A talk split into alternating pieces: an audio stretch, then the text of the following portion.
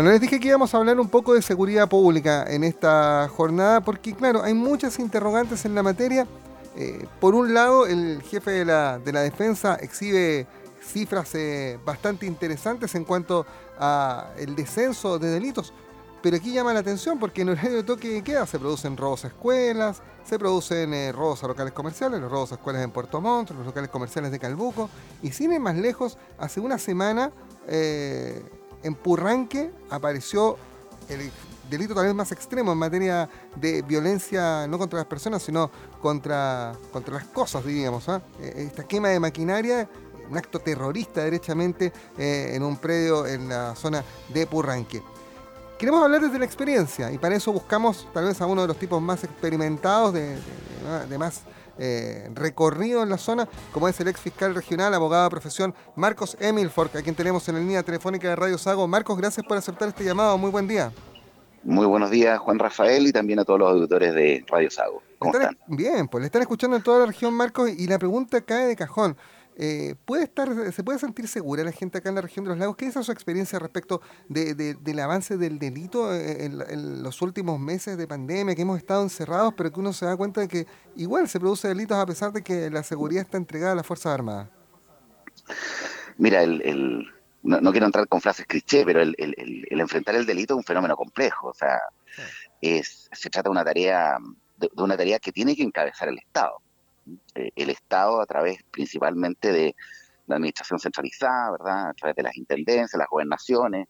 Eh, eh, también tienen participación las municipalidades, por cierto, la sociedad civil tiene un rol desde esa perspectiva de nosotros. Y una vez que me alejo de la fiscalía, después de más de 15 años de haber sido fiscal adjunto, fiscal jefe, fiscal regional, formamos una fundación que se llama Fundación para la Justicia. Y esta Fundación para la Justicia lo que busca precisamente también es, preocuparse de los asuntos relacionados con la seguridad ciudadana, eh, a partir de la experiencia, eh, también de la prevención delictual, por cierto, de la persecución penal del delito por parte del sistema de justicia, monitoreando qué es lo que está pasando en realidad y que muchas veces no se informa correctamente o existe mucha eh, desinformación respecto al tema y también en relación con el trato digno que se le debe dar y comenzar a dar de una vez por todas a las víctimas de los delitos. Eh, en esto hicimos ahora una alianza eh, estratégica con la Fundación Puerto Montt Adelante, encabezado por Rodrigo Wainwright, y la idea precisamente es, aunar fuerzas para mejorar los estándares de seguridad ciudadana en, las distintas ciudades de la región y, por cierto, quizás el día de mañana también poder extenderlo a través de modelos innovadores eh, al resto del país. Y a la pregunta que tú me haces, bueno, e-, esa pregunta debieran, es una pregunta que debiera contestar, ¿verdad?, las autoridades que son responsables de la seguridad ciudadana. Eh, nosotros como sociedad civil creemos que eh, quedan muchos aspectos por mejorar en esta área. Creemos que, eh, no, yendo más allá del año pasado, ¿verdad? hacia fines del año pasado, como fundación hicimos una consulta a las distintas municipalidades respecto de cómo se había cumplido y cuál había sido el impacto del plan, incluso de la Intendencia también, de cuál había sido el impacto que había tenido los planes comunales, provinciales y regionales de seguridad ciudadana. Y la verdad es que nos encontramos con muchas sorpresas en, en orden a incumplimientos eh, importantes respecto de lo que se está haciendo a nivel público en materia de seguridad de las personas y, para qué decir respecto del trato que se les da a las víctimas. Eh, desde esa perspectiva, eh, yo creo que el escenario que enfrentamos hoy día es un escenario bastante complejo en el futuro, lo que tú decías, o sea, el, que, el que se cometan delitos, y de hecho hay muchos puntos donde, y eso ha sido materia de, de, a nivel comunicacional. Hay muchos puntos donde se han incrementado incluso los delitos violentos en circunstancias que nos encontramos en un, en un, en un estadio de excepción constitucional, con toque de queda, digamos, donde eh, la disminución debiera haber sido sustancial, extraordinariamente sustantiva en materia de comisión de delitos, especialmente delitos contra la propiedad, lo cual no ha ocurrido. Eh, desde esa perspectiva, la pregunta que habría que hacerse, bueno, ¿cuál es la política criminal que existe o la política de combate al delito que existe a nivel preventivo, a nivel de persecución penal, a nivel del Estado, no solamente a nivel del aparato administrativo, sino que también de la Fiscalía, que es un actor tremendamente relevante en esto? Y aquí hay, hay un problema histórico que dice relación con la desintonía que muchas veces existe entre lo que se está haciendo a nivel preventivo y lo que se está haciendo a nivel de represión del delito por parte de la Fiscalía principalmente en lo que se enmarca dentro del sistema de justicia. Esto es un escenario donde estamos en una pandemia, acabamos de pasar por una convulsión tremenda, una crisis tremendamente importante desde el punto de vista social. Hemos entrado en una crisis económica también brutal en, el país. Em, el, el, mismo, el, mismo escenario hoy día de confinamiento, ¿verdad? Por razones sanitarias que ha debido experimentar la población, eh, sin duda, y, y, y también los, eh, eh, los problemas sociales que, se están produciendo y económicos, nos permiten visualizar que vamos a enfrentar un escenario de complejo a nivel de delitos contra la propiedad, eh, también un escenario complejo a nivel de delitos con víctimas vulnerables, a nivel de violencia de género, principalmente de violencia intrafamiliar y de delitos sexuales, que hoy día presumiblemente podrían no estarse denunciando en toda su magnitud, toda vez que no están las condiciones hoy día a nivel de, las restricciones, ¿verdad? Y de, los confinamientos para que se, generen esas denuncias.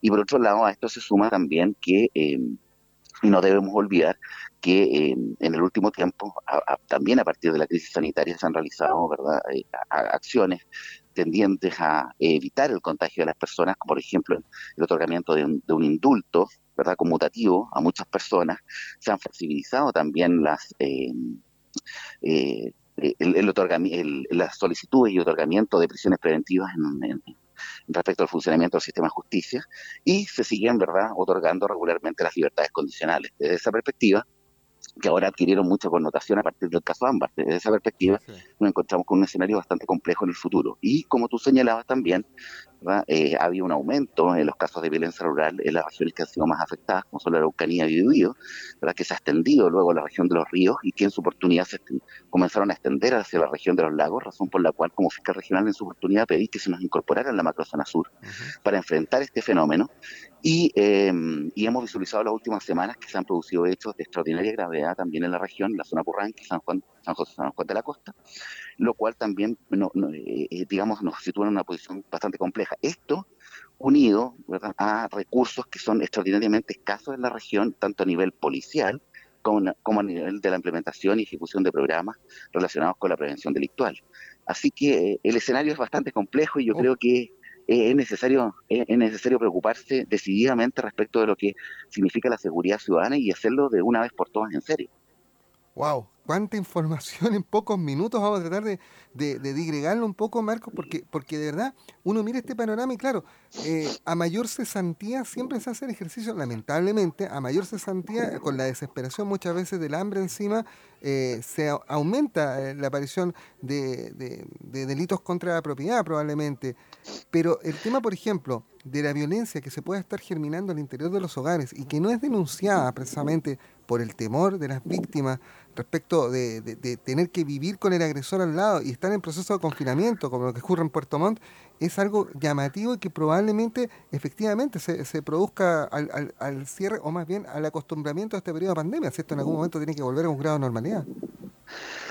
Así es. Y, eh, o sea, las posibilidades de denunciar hoy día de situaciones de violencia intrafamiliar o situaciones de, eh, relacionadas con o de connotación sexual, ¿verdad? Sin duda se, se, dificultan desde la perspectiva de que el confinamiento produce un, eh, obliga a las personas a mantenerse en, un, en, digamos con una cercanía entre víctima y victimario y de esa perspectiva dificulta la denuncia y esto unido también a que en este periodo el acceso desde, la, desde los programas que hizo en relación con el fortalecimiento de la denuncia o la, o la prevención directora en esta materia también se torna mucho más dificultoso en términos de poder presencialmente ¿verdad? llegar hasta, hasta los distintos lugares, hasta las distintas personas, hasta las distintas familias, para poder, digamos, dar la cobertura necesaria para que se sientan fortalecidas y puedan denunciar.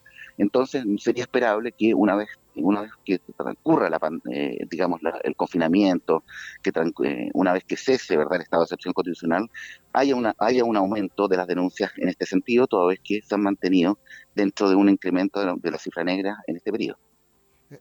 Eh, Marcos, uno sabe que una de las grandes deudas del, sistema judicial chileno tiene relación con las víctimas. El interés de la fiscalía no siempre es el interés de las víctimas yo podría hablar en, carne propia al, respecto. Eh, y hay muchas personas que se sienten eh, decepcionadas del sistema de justicia, que han sido víctimas y que sienten de que el sistema eh, en su máxima objetividad sencillamente no les favorece.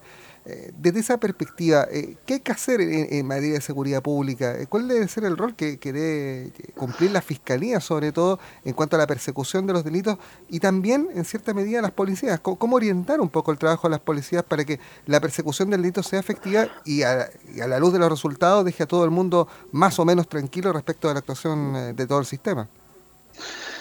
A ver, em, las víctimas son las gran olvidadas del sistema el, las víctimas, eh, a diferencia ¿verdad? de lo que sucede con otros intervinientes del proceso penal, la víctima, la víctima aun cuando se, el, sistema se le aumentaron las posibilidades de, satisfacción de sus intereses en el sistema de reforma procesal penal, sistema acusatorio, la verdad es que desde el punto de vista de la operación no, y del punto de vista de también normativo, aún no tiene un reconocimiento eh, en la entidad y, que dignifique y que la dignifique en cuanto al trato y en cuanto al tratamiento que tiene que tener en el proceso penal.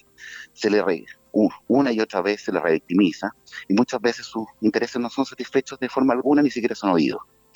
Y de esa perspectiva yo creo que hay que hacer cambios normativos, cambios a nivel legislativo, que son importantes. Eh, eh, por ejemplo, ¿verdad? Que, previo a la toma de decisiones de término en las distintas causas, la víctima deba ser oída. Hoy día es una facultad, si la víctima lo solicita va a ser oída, pero no necesariamente va a ser oída, debiera ser oída. Por ejemplo, desde la perspectiva también de la operación y una preocupación a nivel político-criminal más importante. Este, cuando asumo como fiscal regional, uno de los pilares fue la preocupación por las víctimas y, lo llamé vocación por las víctimas. Claro, con errores, como tú lo quieras, pero sí, ¿verdad? Sin duda siempre van a haber errores, pero desde el punto de vista político criminal la preocupación, y eso era, eh, uno de los pilares, ¿verdad?, de que había que atender los intereses de las víctimas, ¿no? La víctima es la que le, la, que le pone un nombre, la que le da una cara a una denuncia. De esa perspectiva, no, la fiscalía, por ejemplo, se debe a las víctimas. Esa política criminal, ¿verdad?, se, va, se ha ido diluyendo en los últimos, en los últimos meses, eh, toda vez que no es una política consistente a nivel nacional tampoco. Eh, eh, como fiscal regional, los consejos generales, el Ministerio Público en Santiago, ¿verdad? fue, muy enfático en su oportunidad cuando estaba de fiscal nacional eh, Sachaguán, en, en, términos de relevar los intereses de la víctima dentro del ámbito de nuestras preocupaciones. Y por eso, por ejemplo, a nivel de víctimas vulnerables, ¿verdad? propuso en su oportunidad, ahora cuando estaba el fiscal Abbott, que se creara una unidad especializada en la Fiscalía Nacional de Derechos Humanos, pero derechos humanos para generar criterios criterios a nivel nacional de, preocupación y de investigación y estándares mínimos de investigación en casos de, en que se vieran mayormente afectados víctimas vulnerables, como la infancia, como los adultos mayores, como las mujeres víctimas de violencia de género, como los discapacitados, entre otros, toda vez que eso no existía. Bueno, finalmente, después de un año, el fiscal Abota acogió esta, esta, posición que le planteé y creó esta unidad, pero eh, lo que sucede es que finalmente eh, finalmente la, ciudadanía cuenta con muy poca información. No existen sistemas de rendición de cuenta o de accountability que sean efectivos y reales respecto de el funcionamiento y los productos que tiene eh, el Estado y principalmente los funcionarios públicos en el ejercicio de sus funciones. Y de esa perspectiva, entonces, la sociedad civil, al carecer de información y de sistemas de rendición de cuenta que sean realmente efectivos, no puede exigir realmente que se estén cumpliendo y se está haciendo la pega como se debiera hacer. Y esta es una carencia también que debiera solucionarse a nivel normativo. Debiera haber costos institucionales mayores a nivel de la falta de efectividad en el cumplimiento de las tareas públicas que se deben realizar en distintos ámbitos y, por cierto, en materia de seguridad ciudadana. Y en tercer lugar, me parece extraordinariamente relevante saber y conocer, ¿verdad? Y medir los resultados a nivel de la eficacia. En general, las instituciones públicas lo que muestran son de qué manera se emplean los recursos, de qué manera se, realizan los programas, ¿verdad? Frases cliché, cómo estamos trabajando, etcétera, etcétera, etcétera, pero al final, a la hora de los Q, a la hora de poner la raya para la suma, bueno, ¿cuáles son los productos? ¿De qué manera impactó una política pública en la cual se gastaron recursos públicos en la calidad de vida de las personas? Eso, ¿verdad? El comenzar a medir realmente la eficacia y los productos que tienen el funcionamiento público en el cual se emplean los recursos públicos me parece extraordinariamente relevante. Eso tampoco existe. Ahora, Marcos, en cuanto a violencia rural, eh, vimos la, semana pasada esta quema de maquinaria en, en Purranque, pero acá hay otros delitos que también eh, se hacen frecuentes. Se ha trabajado fuertemente con la Fiscalía, las organizaciones de agricultores en nuestra región lo han hecho, lo ha hecho Sago, lo ha hecho Agroyanquihue, respecto del abigeato. eh, se ha logrado avanzar, se han dado importantes pasos al respecto, pero también hay una institucionalidad que obviamente debe, funcionar. Ahora, ¿hay otros delitos que podrían producirse todo esto producto de, la salida de la pandemia o derechamente nos vamos a ver expuestos a un aumento de la vigilato, a un aumento de los hechos de violencia o tal vez a otros delitos como la, toma de terreno, las usurpaciones, en el fondo, eh, algo, algo que, está como, como alejado, pero que disfrazado un poco entre el conflicto indígena, entre la pandemia, eh, puede empezar a ocurrir? Em, mira, en, materia en materia delictual, eh, las posibilidades siempre están sobre la mesa. Y desde esa perspectiva, desde esa perspectiva, es tremendamente importante que quienes tienen estas responsabilidades puedan visualizar y anticipar estos escenarios. Por cierto que siempre está sobre la mesa la posibilidad de un incremento de los hechos, digamos, que se enmarcan dentro de lo que se denomina violencia rural en la región. Es por eso que en su oportunidad, ¿verdad? No, en su oportunidad, ¿verdad? Y mientras, mientras estábamos en, el cargo, nos preocupamos mucho, ¿verdad? Desde esa perspectiva de mantener eh, alejada la región de, esta problemática. Eh, uno de los temas que trabajamos fuertemente fue el delito de vigiato, que lo, asociábamos también a un fenómeno muy regional, pero que afectaba mucho no solamente a los grandes agricultores, sino que también a los pequeños agricultores que contaban solamente con un par de animales y que veían, veían truncado ¿verdad? todo, todo su, su ingreso a partir de la sustracción de ellos. Entonces, eso fue, eso respondió a una política, a una estrategia, a una política criminal, a una estrategia, luego una implementación y luego con resultados. Por ejemplo, lo de la vigiato. Lo mismo tiene que hacerse en los distintos ámbitos. Pero eso importa, ¿verdad? Una alianza entre quienes están a cargo de la prevención, primordialmente, que son las autoridades de, gobierno, y por otro lado la fiscalía que tiene en sus manos la persecución penal. Y eso solamente eh, va a resultar en la medida en que se generen líneas de trabajo concretas y luego se midan los, resultados, el escenario donde, donde puedan existir aumentos de, o, de delitos nuevos como las usurpaciones de terreno, etcétera. Bueno, es un escenario que está sobre la mesa. Ya, ya, ya eh, vemos que está eh, hoy día ¿verdad? El terreno, el terreno bastante fértil desde el punto de vista de la credibilidad que tiene el Estado a nivel de la respuesta frente al fenómeno delictual que faja. Desde esa perspectiva también, entonces, eh, hay que visualizar que todos los escenarios posibles deben ser enfrentados a través de una estrategia que permita anticipar que sucedan estos hechos, prevenirlos. Y eso, ¿verdad?, es tarea y responsabilidad de quienes tienen en sus manos la seguridad ciudadana. Sí, y, una vez que ocurran, poder hacer una persecución lo más eficaz posible eh, para, eh, lograr... Eh, acá el, el, término penas ejemplificadoras funciona. Eh, claramente, pero cuando la gente ve la, que la puerta giratoria funciona, que las víctimas no son escuchadas, eh, que el interés de las víctimas no es el interés de la fiscalía muchas veces, cuando uno ve, Marcos, cierre de causas eh, y la gente no entiende por qué cierran las investigaciones, muchas veces los fiscales a veces apretados por los sistemas o por los números, por, los, bonos que están cruzados respecto de, de, la, entre comillas, efectividad de su trabajo, la gente no entiende derechamente y por eso las, las señales son tan importantes. Señales en cuanto al trabajo de la Fiscalía, señales en cuanto al trabajo de los tribunales también, y señales también respecto de eh, las policías. Uno, uno ve las policías hoy día más preocupadas de esas señales. Cada vez que se da eh, un, entre comillas, golpe, inmediatamente es comunicado por las policías porque entienden, eh, obviamente, respecto de, las señales a la población. De acuerdo, pero, pero, con eso se busca generar imágenes comunicacionales. Claro. Cuando, cuando, cuando, cuando, cuando la, a, nivel masivo, a nivel de la gran cantidad de casos, es ahí donde se debe observar si está funcionando correcta o incorrectamente tanto las fórmulas de prevención delictual como la, la persecución penal del delito son en las grandes cifras donde es el punto de partida, no el caso concreto donde se tiene un éxito o un fracaso. y no se puede, digamos, señalar todo el sistema funciona mal porque en un caso, ¿verdad?, no resultó o, todo funciona bien porque hay un éxito investigativo, ¿verdad?, con varios detenidos. El punto de partida es ver cómo está funcionando el sistema para, para como dicen los políticos, para doña Juanita, ¿ah? para don Pedrito, para todo el mundo. ¿ah? Y, y ese análisis se hace, se parte haciendo a través de, eh, primero a través de los resultados que tiene el sistema en su conjunto. Y ahí es completamente del 100%, eh, eh, de esto podríamos hablar muchísimo, pero de el nivel de condenas, es decir, donde se aplica la ley penal, a nivel nacional es bajísimo. Es bajísimo. Menos, eh, un 1,5, o sea, 1,5 de cada 10, un 15%, por ahí, por, por ahí está. a nivel de aplicación de la ley penal efectivamente, es decir, que se logró la sentencia del fin de condenatoria de un infractor de ley. En la región acá siempre mantuvimos, mientras fui fiscal regional, el mayor nivel de sentencias condenatorias a nivel del país. ¿Por qué? Porque manteníamos una política criminal de persecución penal dura y además una alta exigencia también al trabajo que estaban haciendo la policía. El resultado de las investigaciones, a lo que te referías tú, no solamente de la Fiscalía, dice relación con el trabajo también que realizan las policías, los laboratorios y los demás auxiliares de, eh, del Ministerio Público, el Servicio Médico Legal, etcétera. Eso es un trabajo mancomunado. ¿Y cuál es la tarea de, de la Fiscalía en ese sentido? Es poder organizar los recursos escasos públicos de tal manera que logren los mayores estándares de eficacia posible. Pero para eso hay que saber cuál es la eficacia que están teniendo y ser también siempre desde el punto de vista público muy autocrítico. Yo creo que hoy día los niveles, eh, los, niveles de, exigencia eh, a nivel de lo que hace el Estado en, general y por cierto en materia de seguridad pública son aún son muy bajos.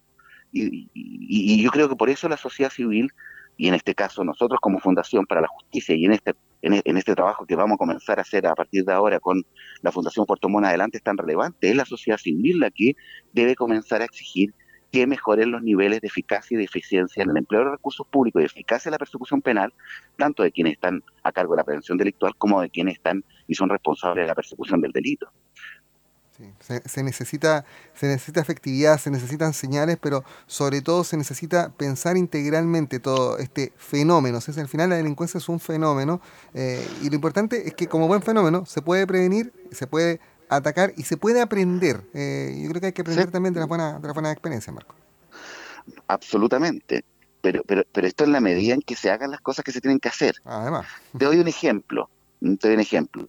Hace poco, hace un mes atrás aproximadamente, se eh, aprobó el Plan Regional de Seguridad Pública para el año 2020. Ese es el plan, este es ah, la, la, la, la, carta, la carta de navegación para la región y, no se consideraron los delitos de contra la propiedad, los robos. Entonces, si tú me preguntas a mí, ¿cuál es el, uno de los delitos que afecta más a las personas? Son los robos. Cuando llegan de su casa a su casa al trabajo y encontraron todo, eh, eh, que, le revolvieron todo, ¿verdad? Los, robos por sorpresa en, determinados lugares, los robos con intimidación, los robos con violencia. bueno, los robos como tema, como temática, no fueron incluidas en un plan de seguridad pública para todo este año, eh, en un escenario que prácticamente, o sea, que es muy previsible y, siempre han sido un tema extraordinariamente relevante. Y ahí, en la conformación de ese plan, no solamente está el coordinador de seguridad pública a nivel regional, el intendente, etcétera, sino que también los gobernadores, los alcaldes, sino que también, ¿verdad?, está la fiscalía. Entonces, eh, eh, resulta muy, muy, muy comprensible entender cómo, cómo en el diseño de lo que se está haciendo se deja fuera un delito tan relevante para la ciudadanía y para las personas, como son los delitos de robo. Entonces, si tú te das cuenta, de ahí ya tenemos ciertos, eh, partimos mal. Y, acá la acción es importante, pero pero me, quedo con me quedo con, la, con la reflexión, Marco, respecto eh, precisamente de, las, de, esto, de las acciones que hay que hacer. Eh, y que este es un fenómeno del que podemos, eh, que podemos estudiarlo mucho, ¿ah? eh, que se ha hecho bastante, pero que todavía no es suficiente. Y como nos vamos a enfrentar a un escenario distinto ahora, con, con, eh, este, con los efectos de este, de este, confinamiento. Hay que pensar lo que ha pasado desde octubre, además, y lo que lamentablemente se rumorea puede pasar en las próximas semanas de cara al proceso del plebiscito por la nueva constitución acá, acá hubo violencia, hubo hechos gravísimos de violencia, especialmente en Osorno. Eh, hoy día las ciudades, los centros de las ciudades están eh, convertidos en murallas de metal eh, y, de, elementos de protección. El tránsito en el centro de la ciudad ya no es el mismo, la gente tiene más miedo incluso y cuando se produce una manifestación se acrecienta ese miedo, esta, esta pandemia perdón, de coronavirus lo ha, lo ha, ido, ha ido bajando el nivel. Eh, del miedo, digamos, pero, pero, está presente. Entonces, eh, todos estos factores eh, hay que tenerlos sobre la mesa para ver cómo, como sociedad, y sobre todo, bien lo dice ex fiscal regional, abogado Marcos Emil la, la, necesidad de que las instituciones adopten lo que tienen que adoptar, que hagan lo que tienen que hacer. Ahora es materia de prevención, es ahora, no esperar a que empiecen a ocurrir los hechos en las próximas semanas. Ese es el punto, es ahora. Ese escenario está sobre la mesa, sin duda ya tuvimos la experiencia. ya visualizamos qué es lo que no, a nivel de recursos, a nivel de, eh, a nivel de medidas, a nivel cuáles fueron las falencias que existieron a nivel del, de la convulsión social que existió a partir de octubre en materia de comisión de delitos. Bueno, ¿eso hoy día está preparado? Esa es la pregunta. Qué gran pregunta. Bueno, vamos a tener que seguirle respondiendo en, nuevas conversaciones eh, con el abogado Marcos Hamilford, que, a quien eh, hoy día hemos tenido en, nuestro, en nuestra mesa de primera hora eh, para, aportar estas reflexiones y comenzar a, poner el tema sobre la mesa y que sea la propia sociedad la que en el fondo comience también a exigirle a sus autoridades el ejercer derechamente todas las acciones que sean necesarias para mejorar su seguridad, porque al final es esencial para el desarrollo de la vida. Marcos, gracias por estos minutos y seguimos en contacto permanente. Ya pues, gracias a ti. Un abrazo. Buen día. También. Adiós.